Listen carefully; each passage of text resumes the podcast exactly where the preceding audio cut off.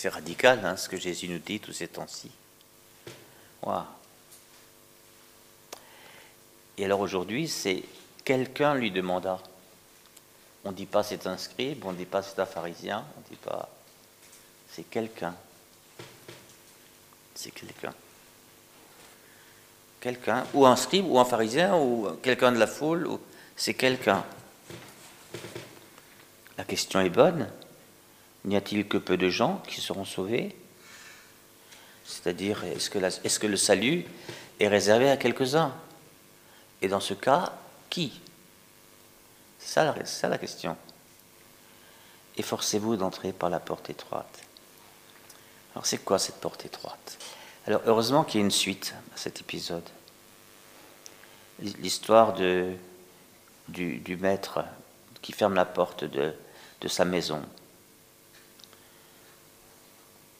Et alors, ces gens qui, frappent de l'extérieur, ouvrent-nous et qui justifient, qui justifient leur, leur, comment dire, qu'ils ont le droit d'être admis parce qu'ils ont entendu enseigner Jésus et parce qu'ils ont mangé et bu en sa présence. Alors moi j'ai pensé à, à, à, nous tous qui sommes ici. Là. Nous mangeons, euh, hors Covid, nous buvons et nous écoutons l'enseignement. Jésus dit, il ne dit pas je ne sais pas qui vous êtes, il dit je ne sais pas d'où vous êtes. Oui, c'est peut-être ça le problème. Et la porte étroite, c'est là qu'elle est? La porte étroite, c'est le choix. C'est la prise de position. C'est ça la porte étroite. Alors que la porte battante, la porte ouverte, la porte tournante, eh bien, Jésus, il ne veut pas de porte comme ça. Il, veut qu'on se, situe. Ok, vous avez mangé. Ok, vous avez bu. Ok, vous avez écouté les enseignements. Mais qu'est-ce que vous en avez fait? Vous êtes d'où hein? Quelle est votre position par rapport à mon message? Quelle est votre position par rapport à moi? Parce qu'ils disent, nous avons mangé et bu en ta présence. Et alors il leur cite Abraham, Isaac, Jacob et tous les prophètes de, de l'Ancien Testament. Tout cela, ils seront avant des gens qui sont en train de parler avec Jésus, qui est le Messie annoncé. Qu'est-ce qu'ils avaient ces gens? Ils croyaient. Ils ont mis leur foi. Et ça, c'est la porte étroite. Ça, c'est la porte étroite. Je te, Seigneur, je te loue. Seigneur, je te demande. Seigneur, je te supplie. Seigneur, je t'adore. Seigneur, c'est un jeu et un te. Voilà, du coup, ça devient une relation. Et quand la religion devient relation, alors c'est la vraie religion. Voyez? Alors qu'une religion où il n'y a pas de relation, euh, c'est comme un trampoline sur lequel on ne se jette jamais. C'est l'analogie qui me vient, c'est pas, pas forcément génial, mais comprenez ce que je veux dire. C'est qu'elle elle fait pas, elle fait pas, elle atteint pas son objectif. Voyez? Voilà. La religion est là pour nous mettre en relation. Abraham, je sais s'il a parlé avec son Dieu, il a rencontré on pourrait mettre Moïse, mais c'est, il est dans les prophètes. Isaac, Jacob. Et alors, ils obéissent. Puisqu'ils parlent à Dieu et que Dieu leur parle, eh bien, ça devient une vraie relation avec le maître, avec le roi. Voilà. Et c'est là qu'on rentre dans l'obéissance. Et une vie d'obéissance, c'est une, obéissance à, la parole de Dieu. C'est Jésus qui nous a donné, il nous en a donné le témoignage euh, jusqu'au bout. Une vie d'obéissance. Je fais ce que tu me dis de faire. Je dis ce que tu me dis de dire. Je me tais là où tu me demandes de me taire. Voilà. Je me donne jusqu'au bout là où tu me demandes de donner. Si, si, si tu ne me sauves pas de la mort de la croix, c'est que la croix fait partie de ton plan. Et j'irai à la croix. Ah, c'est puissant ça. Hein. et du coup, je, je rejoins le premier texte qui est L'Esprit Saint vient au secours de notre faiblesse, car nous ne savons pas prier comme il faut. On parlait de prier à l'instant. La prière étant l'expression la plus simple, la plus accessible de la relation à Dieu. Comment vous lui parlez quand vous priez? Comment vous lui parlez? Voilà. À qui vous parlez? Dieu, le Père, le Fils, le Saint-Esprit, Trinité Sainte, tout existe. Seigneur, euh, voilà. Yahvé, on, nous demande depuis Benoît XVI et, une certaine rencontre avec euh, un grand rabbin de Jérusalem, ou je ne sais plus d'où, euh, disant laissons tomber Yahvé, parce que c'est justement l'imprononçable. Donc c'est pour ça qu'on a remplacé dans la Bible Yahvé par Adonai. Yahvé, c'est le nom que Dieu se donne à lui-même, et donc on ne peut pas le prononcer, puisque sinon c'est comme si on mettait la main sur Dieu. Alors on dit mon Seigneur. Adonai, c'est mon Seigneur. Et dans la Tob, vous verrez chaque fois qu'il y a Seigneur en, en, lettres majuscules, en fait c'est en petite capitale, on appelle ça, hein. eh bien c'est Adonai, c'est pour remplacer Yahvé. Hein. Et peu importe comment vous l'appelez, comment vous lui parlez. Comment vous lui parlez. Et alors, pour les chrétiens, il se passe quelque chose d'extraordinaire. Dans notre faiblesse, c'est-à-dire notre notre handicap, euh, de, par notre nature humaine, nous ne savons pas quelle prière faire. Et, Saint Paul nous dit, ce chapitre 8 de, Romains, mais c'est une perle, c'est une perle. Voilà, vous avez vu chaque, jour tout ce qu'on peut en tirer. Il nous dit, c'est l'Esprit qui vient à notre service, à notre aide. Il, il intercède pour nous par des gémissements inexprimables. Alors là, les, charismatiques, quand ils ont découvert ça, ils étaient ravis parce que enfin, on avait une expérience qui va avec les mots.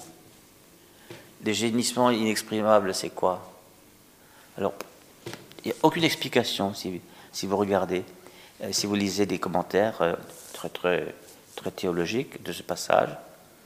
il intercède. Mais quand, quand vous en parlez à un charismatique, il dit bien oui, c'est quand je prie en langue. Quand c'est quand je prie en langue, c'est des gémissements inexprimables.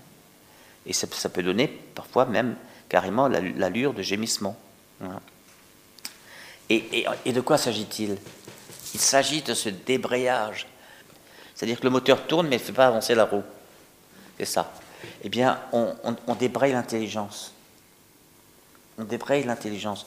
On débraye la raison. On débraye finalement le mental et on débraye la, la, la mainmise, la maîtrise. On débraye la maîtrise. Et on laisse venir ce qui vient. Voilà. Et ce qui vient, là, l'Esprit Saint, il peut il peut, il, a, on lui fait un petit espace pour qu'il puisse placer quelque chose. Voilà. C'est ce qu'on fait dans les assemblées de prière. Hein. Et ces inspirations qui viennent quand on débraye pour le Saint-Esprit, elles sont efficaces parce que c'est la prière, c'est la prière qui est exaucée, puisque l'Esprit nous suggère la prière que Dieu veut, exaucer. Voilà. Et, nous, on appelle ça le charisme, et le charisme qui devient efficace. Efficace. Et ça, frères et sœurs, c'est complètement révolutionnaire dans, dans, dans, dans l'expérience spirituelle du chrétien. C'est complètement révolutionnaire, tellement ce n'est pas habituel chez les gens. Il faut toujours une explication, une raison, on donne des conseils. Regardez le nombre de fois on dit à nos gens qui, prient pour les autres, ne leur donnez pas de conseils, écoutez le Saint-Esprit, dites ce qu'il qui vous dit de dire, faites ce qu'il vous dit de faire, mais, n'en rajoutez pas. Euh, on a beau dire, quelqu'un qui n'a pas l'expérience et l'audace, l'audace, il va tellement avoir peur que rien ne vienne qu'il va faire lui-même. Et alors, euh, on peut, on peut faire du, copier, on, peut copier les charismes, on peut copier une inspiration du Saint-Esprit, mais ce qui va la différencier radicalement de la vraie inspiration, c'est qu'elle ne sera pas efficace. Ce sera un bon conseil de plus. Hein.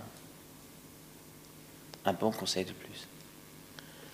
C'est pour ça que, si, vous priez pour quelqu'un de façon charismatique et vous avez l'impression que, que vraiment ce que vous avez donné, vous n'y pensiez pas avant, et que, que, vous avez donné ce qui vous est donné, euh, vous demandez à la personne comment ça va?